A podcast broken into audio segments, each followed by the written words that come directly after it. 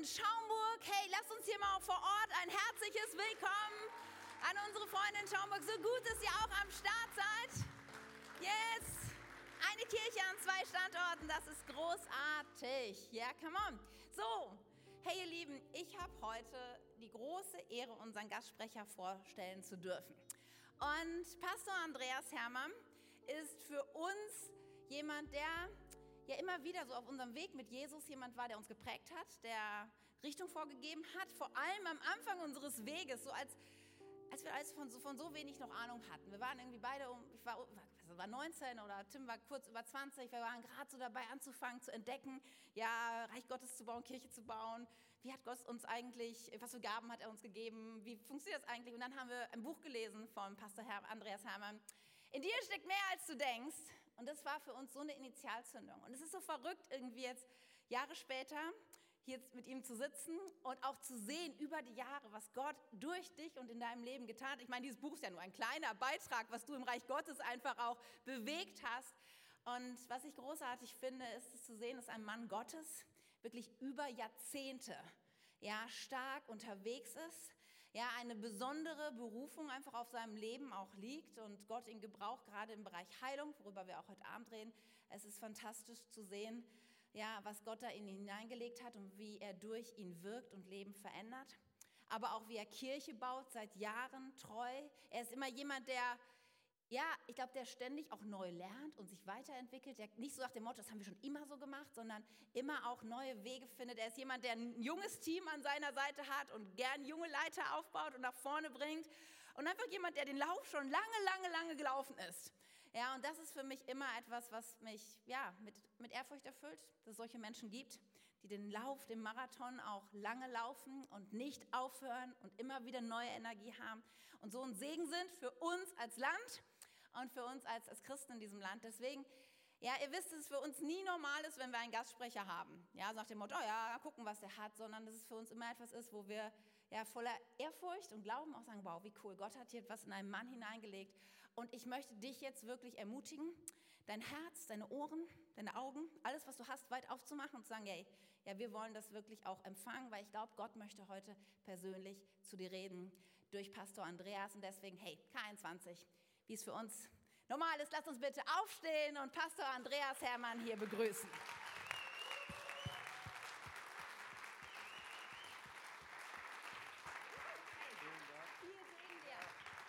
Hey, vielen Dank. Nehmt doch Platz. Ich bin begeistert. Auch Schaumburg, auch von mir nochmal Grüße. Ich glaube, wir werden einen guten Morgen haben. Geht's euch gut? Seid ihr ausgeschlafen? Habt ihr ein bisschen Kaffee auf die müde Seele gekippt heute Morgen? Ähm, ich sag dir, wer morgens zerknüttert in den Spiegel schaut, soll wissen, der Tag mit Jesus bringt viele Entfaltungsmöglichkeiten. Ja, ähm, ja also ich, ich steige mal heute ein. Ich habe der, der Predigt den Titel gegeben, Trauma oder Triumph. Und ich habe ein Motto gewählt für zu Beginn dieses Jahres für unsere Gemeinde. Und dieses Motto heißt Gottvertrauen. Gottvertrauen. Wir leben in einer Zeit, wo es sehr, sehr gut ist, Gott zu vertrauen. Kann das jemand so zustimmen? Ja, ist definitiv so. Ähm, Gottvertrauen kann deinen Glauben bauen. Gottvertrauen kann Berge versetzen. Gottvertrauen kann Wunder wirken. Gottvertrauen gibt dir innere Sicherheit in einer unsicheren Zeit. Mit Gottvertrauen rennst du nicht mehr mit deinem Puls um die Wette, Gottvertrauen bringt deine freiliegenden Nervenenden wieder unter Kontrolle. Gottvertrauen bewirkt, dass du einen gedeckten Tisch hast im Angesicht deiner Feinde und dann schön essen kannst und relaxen kannst.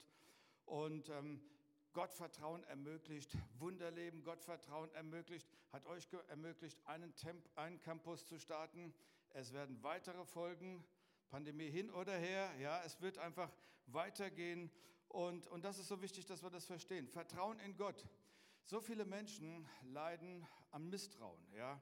Misstrauen, ich bin unsicher, mir fehlt Vertrauen. Ich habe Angst, also fehlt mir Vertrauen. Ich bin hintergangen worden, ich kann, mich, ich kann dir nicht vertrauen, ich igel mich ein, ich gehe auf äh, liebevollen Abstand. Und äh, ich habe einen Satz gelesen, den fand ich sehr gut. Vertrauen ist der Anfang von allem. Also die Reise beginnt mit einem Schritt von Vertrauen. Ich habe gedacht, das ist ein guter Satz. Ähm, aber dann habe ich gelesen, dass das der Slogan der Deutschen Bank war in den 90er Jahren, okay? Und genau die Reaktion habe ich auch gehabt und habe ich gedacht, meine Güte, da sind doch viele enttäuscht worden. Also man, es hängt doch von den Erfahrungen ab. Außen ein V und innen eine Sau, ja? Außen ein, ein, ein Lämmchen und innen ein reißender Wolf oder es ist äh, lackierter Schrott, also eine Mogelpackung. Also da merken wir schon am Anfang, ähm, ist Vertrauen wichtig, aber dann machen wir natürlich Erfahrungen mit unserem Gegenüber, mit den Personen, die da sind. Und ähm, Vertrauen entsteht, indem ich Erfahrungen mache, indem Begegnung da ist, indem ich erfahre, ich kann ihr vertrauen, ich kann ihm vertrauen. Und ähm, da ist ein Prozess. So bezogen auf Gottvertrauen, denke ich, ist es immer notwendig, den ersten Schritt zu machen. Vertrauen ist der Anfang von allem, sonst kommt gar nichts in Bewegung. Und dann sage ich mal, eine zweite Ebene, wo Menschen kein Vertrauen aufbauen, ist, wenn ich nur in einen Gottesdienst gehe und Second-Hand-Informationen konsumiere und dann kommt wirklich die persönliche Herausforderung im Alltagsleben auf mich zu und dann fehlt mir die Vertrauensgrundlage in Gott, um voranzugehen. So Vertrauen wächst ja durch Offenheit füreinander. Also Gott, ich bin offen zu dir, er ist offen zu mir. Ähm, ich merke, er ist zuverlässig, er merkt, ich bin zuverlässig. Ähm, wir sind füreinander da und so weiter. Jetzt möchte ich was sagen, gerade in den Zeiten der Pandemie und jetzt sind ja auch verschiedene Personen ja zugeschaltet, die zu Hause sind und auch aus Sicherheitsgründen äh, nicht in die Gottesdienste kommen können, allein auch platzmäßig, was jetzt durch das Arrangement nicht möglich ist. Ich möchte, ich möchte eins sagen, ich glaube, dass die Zeit, in der wir jetzt drin sind, eine riesige Zeit ist, um geistlich zu wachsen. Eine riesige Zeit ist. Und zwar, wenn du zu Hause bist beispielsweise und du kannst nicht herkommen, du sagst, ich muss noch warten auf die Impfung oder so. Ähm, ich sage dir eins, mach aus deinen vier Wänden eine Kathedrale, okay? Mach aus, mach aus deinem Zuhause eine operative Basis von K21. Ja? Ähm, leg da etwas rein. Ähm, äh, sei nicht religiös, ja, medial konsumierend, das ist nicht alles, sondern habe, vertiefe deine Wurzeln in Gott, denn das ist, was jetzt gebraucht wird heutzutage.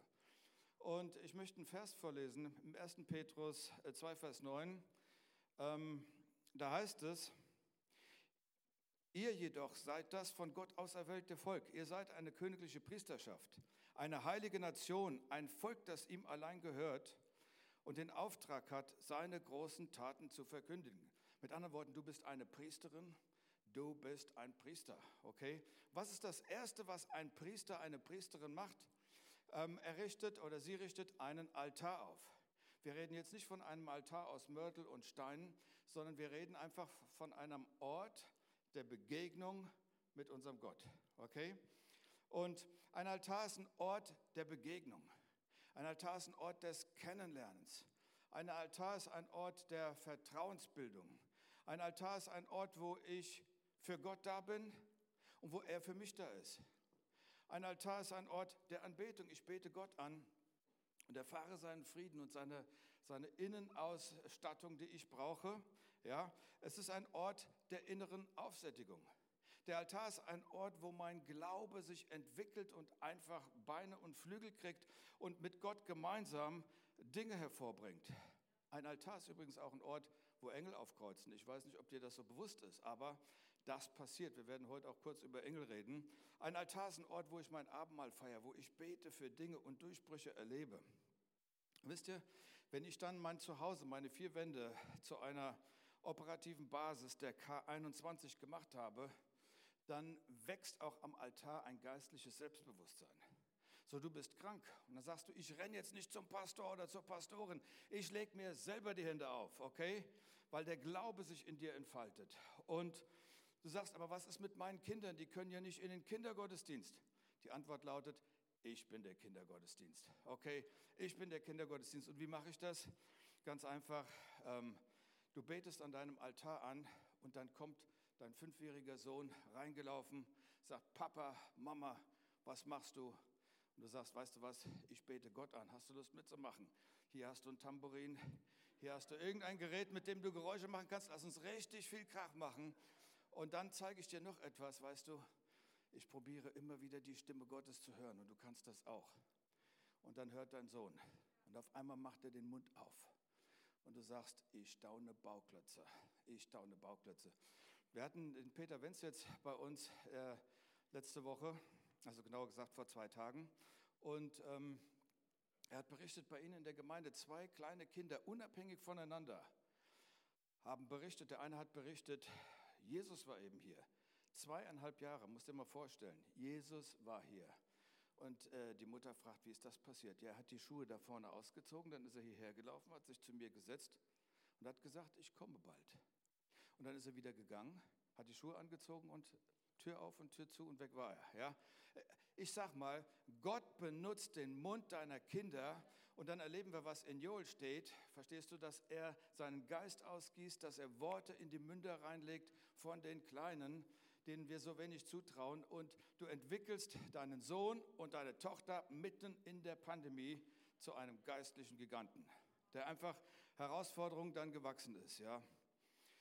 Ähm, am Altar nimmt die Autorität zu. Vielleicht sagst du, ich bin eine alleinerziehende Mutter, mein Baby hängt an meiner Brust, ich habe so viele Herausforderungen. Darf ich was sagen? Jede Person, die eine Berufung hat, hat Herausforderungen. Da gibt es immer eine kleine Opposition, Widerstand. Aber gleichzeitig nimmt die Autorität in dir zu am Altar. Und dann kann ich als Mutter, da muss ich nicht schreien, dass ein Kind ein Trauma kriegt, sondern ich sage in dem Namen Jesu, ich binde, ich nehme die Autorität, die ich habe im Glauben, in Anspruch und regel den Verkehr.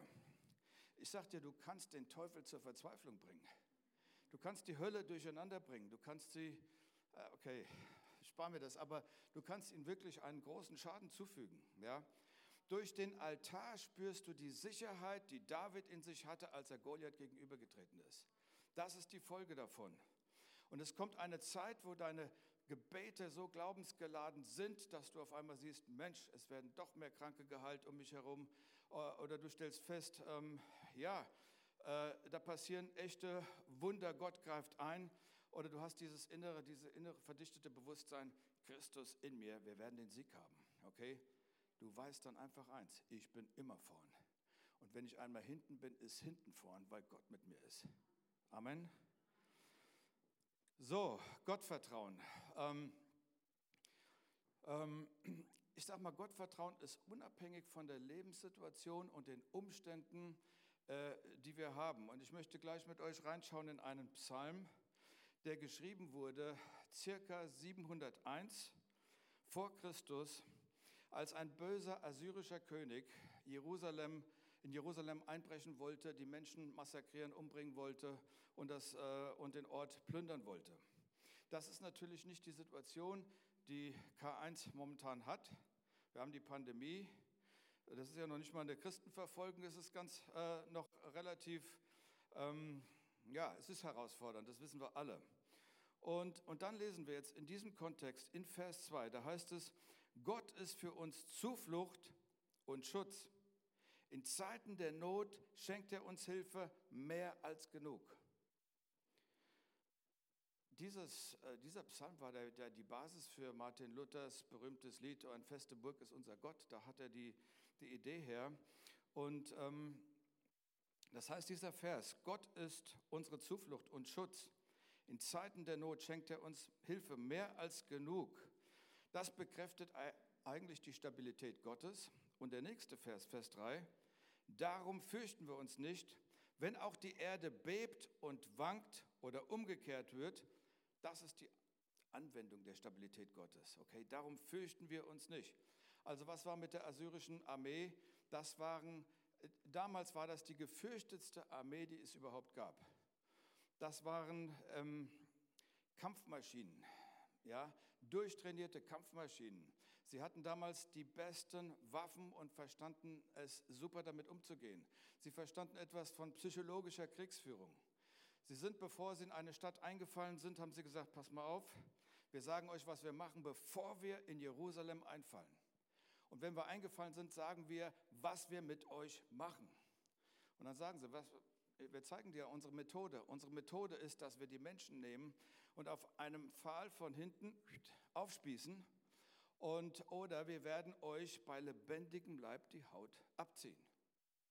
Man sagt, dass die Römer die Kreuzigungsmethode eigentlich von diesen Assyrern übernommen haben und dann ein bisschen verfeinert haben. Und was sie dann den Kindern und den Frauen antun wollen, das erspare ich euch, weil das kriegt ihr heute nicht mehr aus dem Kopf. Ja? So, das ist die Situation. Wenn du so etwas, so etwas hörst, dann rutscht doch irgendwie ähm, das Herz in die Hose. Ja? Durch die Hose, auf dem Boden. Es gibt, es gibt eine Panik. Die, die Kehle ist zugeschnürt. Ähm, du läufst mit deinem Puls um die Wette. Und da ist eine pure Angst, da ist eine Verzweiflung, die sich in dein Inneres hineinfrisst.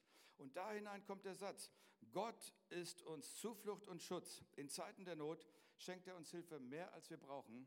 Und das Ganze 2700 Jahre danach ebenfalls die gleiche Hoffnung für uns heute, die wir hier versammelt sind. Ja, also ich sage euch mal was, Gott hat nie gesagt, ich stehe auf dem Schlauch. Ich bin jetzt so geschockt über das, was passiert ist. Das bringt mich so durcheinander. Ich bin völlig aus dem Häuschen. Ich weiß gar nicht, was ich machen soll. Nein, er sagt, ich bin Schutz und Hilfe und ich bin deine Burg in Zeiten der Not. Und das gilt für uns heute. Ja? Und ich schenke euch Hilfe mehr als genug. Und wir erfahren das. Da kann man drüber predigen, aber wir brauchen wirklich die praktische Erfahrung. Wir erfahren das, wenn wir in der Situation drin sind. Ja? So, nachdem wir uns bei Gott ausgeholt haben, ja, und den Schmerz rausgelassen haben, kommt der nächste Punkt, dass ich mich öffne für ihn und über seine Verheißung meditiere. Schau, ich habe eine Sache herausgefunden und den Trick möchte ich euch ganz schnell weitergeben. Entweder sind wir umstandsorientiert oder wir sind verheißungsorientiert. Sagen wir mal, das ist der Umstand hier, der steht einfach nur rum. Und je mehr ich über den Umstand meditiere, oder nennen wir es auch das Problem, umso größer wird das Problem. Wenn ich aber über die Verheißung nachdenke, über Gottes Größe nachdenke, über Gottes Größe meditiere, wird Gott größer. Oh Gott, du bist allmächtig, Gott, du bist allgegenwärtig, Gott, du hast keine Grenzen, Gott, du sprichst Galaxien in Existenz, du bist Alpha und Omega, du bist Anfang und Ende. Du hast ja noch nicht mal einen Geburtstag gehabt. Ja, wir leben in Raum und Zeit, wir haben es schwer zu verstehen. Gott hat keinen Geburtstag, ja? Du warst von Anfang an da. Du kennst das Ende vor dem Anfang. Du weißt, was sein wird. Und du bist der Ich bin der Ich äh, und so weiter, ja? Wenn du darüber meditierst und das aussprichst, merkst du, wie der Glaube in dir aufsteigt. Und dann drehst du dich zum Umstand rum. Und dann sprichst du die Verheißung rein. Und dann sprichst du im Glauben. Und wenn du über den Umstand meditierst, dann kollabiert dein Glaube. Ja, der, der, der, der diffundiert weg wie ein billiges Parfüm, da ist nicht mehr viel da. Ja, und so, ähm, was bedeutet aber, wir haben jetzt nicht die Situation, dass uns eine Armee malträtiert, äh, malträtieren will wie die Israeliten damals, aber was bedeutet dieser Vers? Er ist Zuflucht und Schutz und Hilfe zum Beispiel inmitten der Pandemie inmitten einer sich noch aufbäumenden wirtschaftlichen Herausforderung, die kommen wird als Folge. Ja? Wir haben eine Insolvenzaufschiebung. Was bedeutet das für jemanden, der sagt, ich weiß nicht, ob die Firma, die ich mit meinen Eltern aufgebaut habe, ob die noch existieren wird? Ja? Ich weiß nicht, ob ich meinen Job noch haben werde. Was bedeutet das? Was bedeutet dieser Vers für jemanden, der sagt, ich bin gerade in einer dicken Ehekrise. Ich weiß nicht, ob mir die Ehe um die Ohren fliegt oder nicht. Was bedeutet das, wenn du einen Jungen hast, einen Sohn hast und der hat so ein Ding ausgefressen? Ich meine, dass du sagst, es ist nicht nur blamabel, es hat große Folgewirkung. Was bedeutet das für jemanden, der nachts wach liegt und dann im Ohr das Pochen des Pulses hört und dann läuft eine heiße Träne über deine Wange wegen den Herausforderungen, die du hast? Was bedeuten diese Verse für jemanden, der erlebt, dass sein Glaube, auf den er so gebaut hat, in der zweiten Runde schon in die Knie geht. Ja. Ich sage dir, da hilft nur eins, vergegenwärtige dir, wer Gott ist, komm an deinen Altar, richte dich aus auf ihn, Vertrauen wird dort aufgebaut, er hat mich noch nie enttäuscht, ja. Gott, du bist so groß, du bist so allmächtig, du bist so gewaltig. Und Mose hat ja Folgendes erlebt. Er sagte zu Gott, Gott, sag mir, was ich dem Pharao sagen soll, wer mich gesandt hat. Und Gott sagt, sag ihm, der ich bin, der ich bin, hat dich gesandt. Denn Mose, ich bin, was immer du brauchst, dass ich es für dich bin. In einer herausfordernden Situation mit zwei Millionen herausfordernden Juden, ja, denen du vorstehst. So, ich bin der ich bin. Ich bin, was immer du brauchst. Wenn es heiß über euch ist, bin ich die Wolkensäule. Wenn es kalt ist, bin ich die Feuersäule, die euch wärmt. Wenn das Wasser vor euch ist, ich bin die Schleuse. Wenn ihr hungrig seid, ich bin das vollvitaminierte Popcorn, was vom Himmel fällt. Wenn ihr hungrig seid, dann lasse ich mal einen Haufen Wachteln vorbeiflattern, ja? Und so weiter, ja? Wenn du Mangel hast, ich bin dein Versorger. Wenn du verletzt wurdest, seelisch tief verletzt, dann bin ich dein Tröster. Und wenn du ängstlich und besorgt bist, gebe ich dir den Frieden, der höher ist wie alle menschliche Vernunft. Und wenn du hoffnungslos bist, ich bin die Hoffnung in Person, ich bringe dir Hoffnung, ja? Und wenn du schwach bist, ich bin in den Schwachen mächtig, okay? Und wenn du gesündigt hast, übrigens bin ich deine Gerechtigkeit, ja? Und wenn du Schutz brauchst, ich bin deine Burg. Alles, was du brauchst, ist ein bisschen mehr von mir, ja?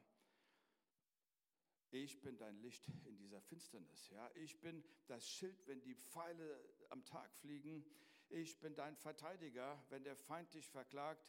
Ich bin bei dir alle Tage bis an das Ende der Welt. Ja, ich sag mal was. Auf Gott zu verzichten bedeutet, ich verzichte auf Trostressourcen, die ich vielleicht gerade brauche.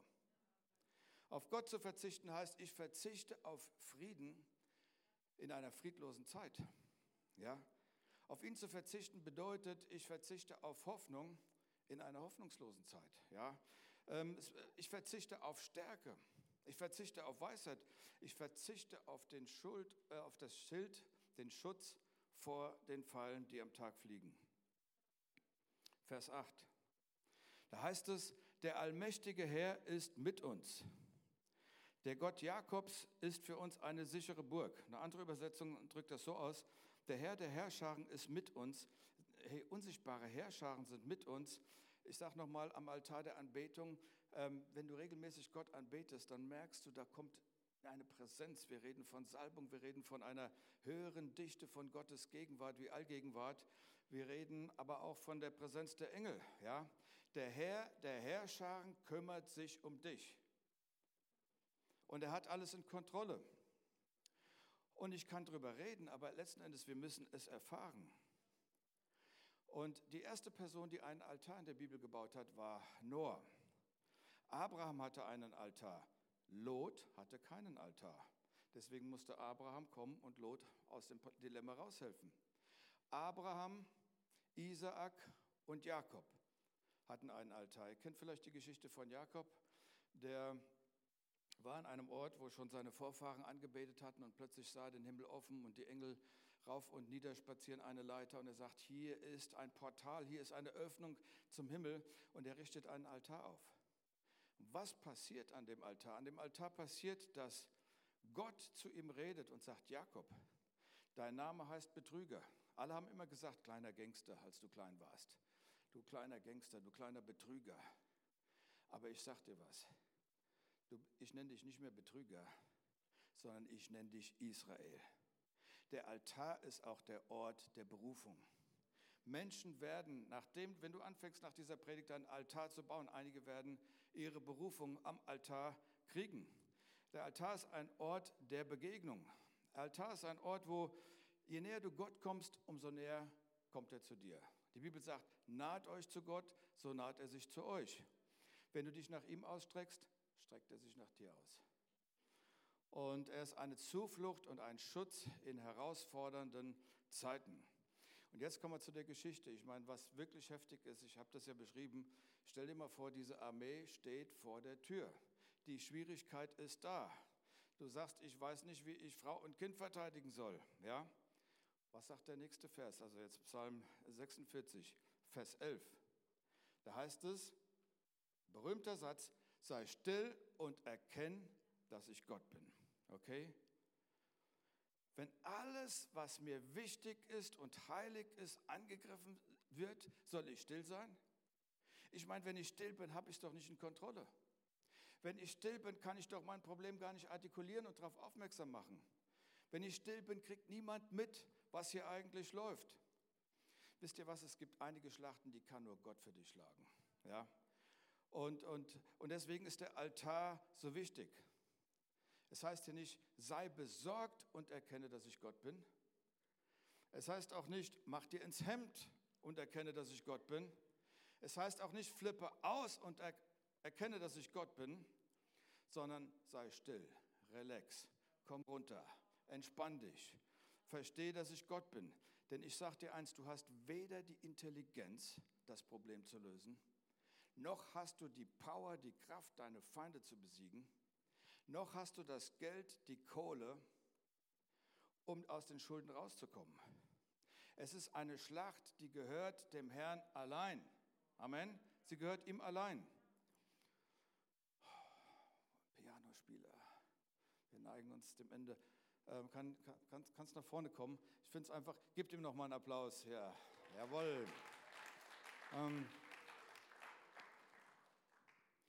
wie gesagt, es gibt Schlachten, die nur der Herr schlagen kann. Und mein Job ist es doch, still zu sein und zu erkennen, wer er ist. Dass der, der Schöpfer des Universums so groß ist, dass er Galaxien in Existenz spricht, gleichzeitig aber auch noch so groß ist, dass er sich um meine kleinen Probleme annehmen kann. Ja? Sei still und erkenne. Das ist eine Erkenntnis, die kriegst du nicht von der Schule. Die kann man nicht ähm, so intellektuell sich reinpfeifen. Fragt euch mal, was geschah damals mit diesem Volk Israel, mit den Leuten in Jerusalem? Die Story wird beschrieben im 2. Chronik 32, im 2. Könige 19. Zwei Versionen, dieselbe Geschichte. Ich komprimiere sie einfach mal. Die Assyrer planten den Angriff und König Hiskia, der damals verantwortlich war, geht zu seinem Altar. Und ihr wisst auch, Mose ging auch an seinen Altar und er schrie zum Herrn. Und er geht zu seinem Altar und Hiskia betet zu Gott. Und Gott schickt einen Engel. Und jetzt kommt's. 185.000 Kampfmaschinen, Menschen, liegen am nächsten Morgen tot auf dem Boden. Ein Engel, nicht mal eine Legion, ein einziger Engel. Ein Engel reicht. Ich sag dir, ein Altar reicht. Ein Wort aus seinem Mund reicht. Ein Satz reicht aus dem Psalm. Sei still und erkenne, dass ich Gott bin. Und meditiere darüber. Und denn ich bin, der ich bin. Ich bin, was immer du brauchst, dass ich es für dich bin. Ich bin dein Gott, ich bin dein Schöpfer. Ich weiß, was du brauchst. Und ich lade euch einfach mal ein, jetzt ganz entspannt zu sein und still zu werden. Sei still und erkenne, dass der Herr der Herrscharen, er ist hier im Raum, er ist bei dir im Raum zu Hause, wo du jetzt zuschaust. Er ist hier präsent. Sei still und erkenne, dass der Schöpfer, der alles in Kontrolle hat, er ist hier. Der, dem nichts unmöglich ist, er ist hier für deine Situation. Sei still und erkenne. Sag, wow Gott, du bist ja in der Lage, du kannst, du kannst handeln, du kannst etwas bewegen. Vater im Himmel, ich möchte dich bitten, dass sich die Bewusst, das Bewusstsein verdichtet, dass du da bist und eine große Hilfe in Zeiten der Herausforderung, in Zeiten der Pandemie, in Zeiten ungelöster Probleme bist. Ich möchte euch kurz noch was sagen. Ich möchte euch bitten, das ist meine Ermutigung. Die Hausaufgabe wäre, bau einen Altar, geh nach Hause, bau an deinem Altar weiter. Wenn du schon angefangen hast, bau weiter. Und was ich sehen kann, ist, dass am, Mensch, am Ende Menschen da sind, nach dieser Predigt, die etwas umsetzen, die mit einer neuen Autorität sprechen, die, die in ihren eigenen vier Wänden eine Kathedrale gemacht haben und die ihre Berufung am Altar kriegen. Und ich sehe Eltern, die mit ihren Kindern an ihrem Altar Gott anbeten und sagen, Gott, wir lieben dich. Ich sehe, wie Pandemieängste verschwinden werden am Altar. Und ich sehe, wie eine neue innere Gewissheit, eine Kühnheit, auch Gott zu verkündigen, in dir freigeschaltet wird. Und alles kommt mit diesem einen Punkt. Sei still und erkenn, dass ich dein Gott bin. Amen. Amen. Halleluja. Seid ihr ermutigt? Bist du hungrig und sagst, ich baue meinen Altar? Ich hoffe, ich konnte dich ein bisschen heiß machen. Also es ist das Beste, was du tun kannst. Und ich möchte jetzt noch ähm, etwas sagen, vielleicht für die Menschen, die sagen, ja, du, das hat mich angesprochen. Ich verstehe, dass Gott eine Hilfe in Zeiten der Not ist, aber eigentlich habe ich nur eine Beziehung zur Tradition, zur Religion. Und ich merke, hier in dieser Gemeinde sind scheinbar Menschen, die haben mehr wie das, die haben eine Beziehung zur Person. Lass uns mal kurz die Augen schließen. Und wenn das dich betrifft und du sagst, ich möchte diesen Gott, diesen lebendigen Gott in meinem Leben haben, dann gibt es einen Einverein mitzubeten. Ich möchte jetzt einfach kurz fragen, wenn jemand hier ist oder auch im Internet auf YouTube, du schaust zu, ähm, da gibt es einen Button, den kannst du drücken, Hand heben. Drück einfach deinen Button, dass wir das mitkriegen. Heb einfach kurz deine Hand, jetzt wo alle die Augen geschlossen haben, und du sagst, das ist es, was ich möchte. Ich möchte diese Beziehung zu diesem Gott haben, der mit mir durch alle Zeiten geht. Dankeschön. Vielen Dank. Vater, ich spreche jetzt einfach aus. Herr Jesus Christus, sprecht mir nach. Herr Jesus Christus, ich lade dich ein. Komm in mein Leben. Vergib mir all meine Schuld. Ich empfange jetzt im Glauben das ewige Leben. Ich schließe einen Bund mit dir, dem Vater und dem Heiligen Geist auf Zeit und Ewigkeit. Und ich bekenne mit meinem Mund vor der sichtbaren und der unsichtbaren Welt, dass ich ein Kind Gottes bin. Amen. Amen. Das war die beste Entscheidung, die du treffen Yes. konntest.